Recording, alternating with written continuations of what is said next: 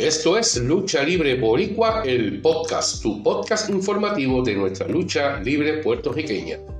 El pasado sábado 20 de mayo del 2023 se presentaron tres grandes carteleras en diferentes pueblos de la isla del encanto. Todas tuvieron muy buena asistencia, muy buena participación de los fanáticos. Entre ellas, la Evolution Wrestling Alliance se presentó en la cancha bajo techo de la organización Covadonga en Toalta.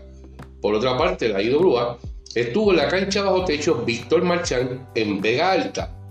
Y por otra parte, luego de años de ausencia, la WWC regresó al municipio de Moca y allí sucedieron muchas cosas en la cartelera, entre ellas, Chiquistar presentó su sección Chiquistar Sport Shop, en donde fue traicionado por el nuevo orden, siendo atacado por Saban, la seguridad del campeón, y Gallo de Producer.